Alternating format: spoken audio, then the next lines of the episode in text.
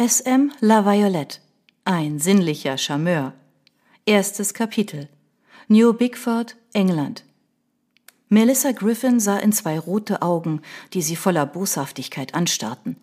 Ihr Atem stockte, aber ihr Herz machte die Meuterei ihrer Lungen wieder wett, denn ihr Pulsschlag dröhnte wie Donnern in ihren Ohren, lauter als jeder hastige Atemzug.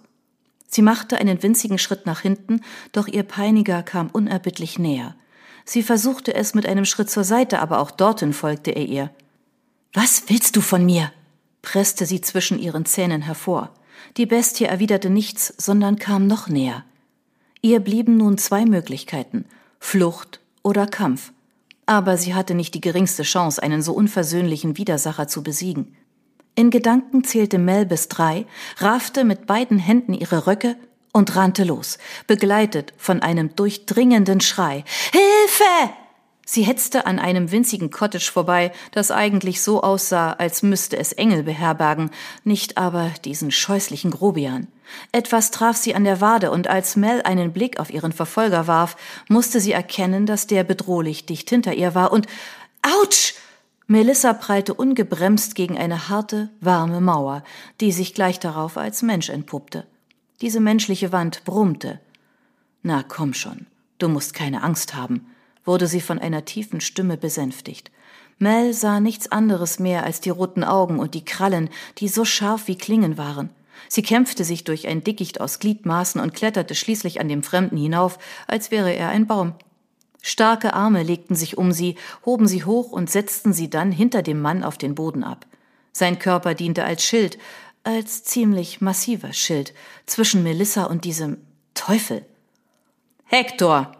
Die tiefe Stimme ihres Beschützers hatte einen befehlsgleichen Tonfall, der Gehorsam einforderte. Als Stille die einzige Antwort war, stellte sich Mel auf die Zehenspitzen und spähte über die breite, in schwarzen Stoff gehüllte Schulter. Die blonden Haare des Mannes kitzelten sie an der Nase. Warum will dieser, dieser Hahn? Fragte die gleiche tiefe Stimme, die aber diesmal einen amüsierten Unterton an sich hatte. Mel wurde bewusst, dass sie sich an den Rücken des Mannes geschmiegt hatte und löste sich mit einem hastigen Schritt nach hinten von ihm. Er drehte sich zu ihr um und sie stutzte. Es mochte am Dünkel des Stadtmenschen in ihr liegen, aber sie hatte nicht erwartet, mitten auf einer Landstraße von einem so reizenden Mann gerettet zu werden. Genau genommen konnte sich Melissa nicht daran erinnern, jemals einen Mann gesehen zu haben, der so wunderschön, jawohl, wunderschön, war wie dieser. Und er trug den Kragen eines Geistlichen. Ein Vikar hat mich vor diesem, diesem Satansbraten gerettet? Anstatt beleidigt auf ihren ungläubigen Ton zu reagieren, schenkte er ihr ein warmes, charmantes und hinreißendes Lächeln, das nicht von einem Geistlichen hätte kommen sollen. Zugegeben, sie wusste rein gar nichts über Vikare und auch nicht darüber, wie sie lächelten oder lächeln sollten. Geistliche waren in der Branche, in der sie arbeitete, eher dünn gesät. Möglicherweise waren ja alle Geistlichen so attraktiv. Vielleicht war es sogar eine Voraussetzung, um den Beruf ausüben zu können – war das womöglich der Grund, warum sich jeden Sonntag die Kirchenbänke so gut mit Besuchern füllten? Bedaure, aber ich habe nicht die Ehre, ein Vikar zu sein. Noch nicht. Das macht alles nur noch schlimmer, fürchte ich, denn gerettet wurden sie lediglich von einem einfachen Kaplan. Er vollführte eine elegante Verbeugung.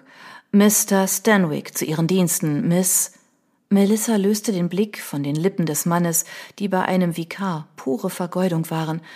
Ähm, Griffin, sagte sie. Es ist mir ein Vergnügen, Miss Griffin. Seine Augen hatten das gleiche klare, arglose Blau wie der Himmel. Ihr fiel auf, dass er ihr seinerseits auch in die Augen sah, anstatt den Blick über ihren Körper wandern zu lassen. Mels innere Kritikerin, die so lautstark und unerbittlich war wie ein griechischer Chor, machte sie darauf aufmerksam, dass nicht jeder Mann in Großbritannien den Fuß hegte, ihr zu Füßen zu liegen auch wenn es seit ihrem 14. Geburtstag tatsächlich danach ausgesehen hatte.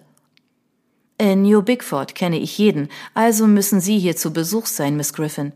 Ja, ich, ich bin aufs Land gekommen, um zu genesen. Er zog die Augenbrauen zusammen, seine Miene strahlte prompt tiefes Mitgefühl aus. Es tut mir leid, dass Sie krank gewesen sind. Es war nicht einfach dahingesagt, er klang tatsächlich, als täte es ihm leid.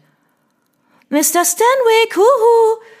Die Stimme trieb aus der Richtung des reizenden kleinen Cottages zu ihnen, das der bösartige Hektor offenbar sein Zuhause nannte. In diesem Augenblick stolzierte der besagte Schurke gemächlich in den Reihen seines Hennenharems umher, blieb mal hier, mal dort stehen und machte dann etwas, das eine Art Seitenschritt darstellte, mit dem man wohl Hennen für sich interessierte. Die Brust hielt er dabei stolz rausgestreckt. Melissa warf ihm einen finsteren Blick zu. Wie konnte er es nur wagen, so völlig harmlos zu wirken? Der Kaplan begrüßte eine Frau, die sich ihnen näherte. Hallo, Miss Philpott. Wie geht es Ihnen heute Nachmittag? Die angesprochene Frau war groß und schlaksig, hatte das kokette Lächeln und den Augenaufschlag eines Schulmädchens und musste mindestens doppelt so alt sein wie der Kaplan. Oh, Mr. Stanwick, Gloria wird ja so erleichtert sein, dass Sie hier sind. Ihre grünen Glubschaugen richteten sich auf Melissa. Im nächsten Moment kniff sie sie zusammen, was ihre grauen Augenbraunen wie zwei nach unten sausende Fallbeile erschienen ließ. Und Sie haben auch noch jemanden mitgebracht. Ihre Schwester? In dieser Frage schwang so viel Hoffnung mit, dass Melissa sich auf die Lippe beißen musste, um nicht laut zu lachen. Der Kaplan kniff seine viel zu bezaubernden Lippen zu einem sanften Lächeln zusammen, dem das Funkeln in seinen Augen widersprach. Ich bedauere, aber meine Eltern sahen sich außerstande, mich mit Schwestern zu segnen, Ma'am. Ich kann nur Brüder vorweisen. Wenn Miss Philpott eines war, dann anpassungsfähig. Sie wandte sich von Mel ab und betrachtete den Kaplan mit sanfter Miene. Nun, dann ist es zweifellos das Werk des Herrn, dass Sie alle so gut aussehen und so freundlich sind wie Sie, Mr. Stanwick. Er nahm das Kompliment freundlich auf, dann deutete er auf Melissa. Dies ist Miss Griffin. Wie es aussieht, hatte sie gerade eben einen, nun, Zusammenstoß trifft es nicht so ganz, da es mehr eine Flucht war vor Hector.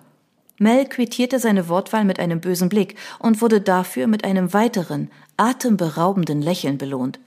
Miss Philpott machte dem bösartigen Tier eine drohende Geste mit dem Zeigefinger.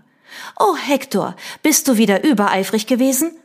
Sie sprach mit dem Hahn in einem nachsichtigen, leicht gurrenden Tonfall, der Hector zu einem seiner gleitenden Seitenschritte veranlasste. Miss Philpott kicherte anerkennend, als sie das Manöver sah. Wie es schien, konnte der Hahn mit seinem fragwürdigen Charme nicht nur seine Hennen um den Finger wickeln. Vielleicht war Hector ja schlauer, als er aussah. Miss Philpott wandte sich wieder Mel zu. Ich muss mich für Hectors Übereifer entschuldigen. Miss, ähm, Griffin? Das Liebevolle in ihren Augen, ein Überbleibsel dessen, was Hector mit seinem Charme bewirkt hatte, verlor sich und wich einem beflissenen Glanz, der jeden spanischen Inquisitor mit Stolz erfüllt hätte. Besuchen Sie nur unser Dorf auf dem Weg nach irgendwo anders? Sie war nicht die Einzige, die interessiert auf die Antwort wartete. Die himmelblauen Augen des Kaplans waren ebenfalls auf sie gerichtet. Etwas an seinem klaren Blick ließ Mel schüchtern und nervös werden, ein Gefühl, wie sie es zuletzt erlebt hatte, als sie noch ein kleines Mädchen gewesen war und an Straßenecken Orangen verkauft hatte. Sie wischte über ihren Rock, als hätte Hektor sie mit verfaultem Obst und Gemüse bombardiert, nicht bloß mit seinem Körper. Der war, wie ihr ein genauer Blick auf den Hahn zeigte, zugegebenermaßen sehr dürr. Ich bin in einem Haus dort hinten untergebracht, sagte sie und gestikulierte mit der Hand, die nicht ihren Pompadour umklammert hielt. Dann aber fiel ihr auf, dass sie in Richtung Ozean gezeigt hatte. Beide Mitglieder ihres winzigen Publikums ließen leichte Ratlosigkeit erkennen, woraufhin Melissa ihr charmantestes Lächeln an Miss Philpott richtete. Sie war wirklich gespannt, ob es bei der Frau irgendeine Wirkung zeigen würde, doch das war nicht der Fall. Oh, Bitte entschuldigen Sie, ich glaube, ich habe gerade ein wenig die Orientierung verloren. Dann zeigte sie auf den Pfad, auf dem sie vor wenigen Augenblicken hierher gelaufen war. Ich wohne zurzeit in Halliburton Manor. Miss Philpott sah sie mit großen Augen an. Halliburton Manor? Ja, das ist richtig. Warum sah diese Frau sie bloß so merkwürdig an? Ah, verstehe, wie ungewöhnlich, dass wir davon noch gar nichts gehört haben. Mel fragte sich, ob man von ihr erwartete, dass sie eine Bekanntmachung in der örtlichen Zeitung veröffentlichen würde oder ob sie mit dem Stadtausrufer Kontakt aufnehmen sollte. Ich vermute, es hängt damit zusammen, dass ich das Ganze über einen Agenten in London laufen ließ und mein eigenes Dienstpersonal mitgebracht habe. Aha, und Sie sind jetzt ganz äh, allein dort? Melissa musste sich den Anflug von Verärgerung verkneifen, den diese forschenden Fragen bei ihr auslösten.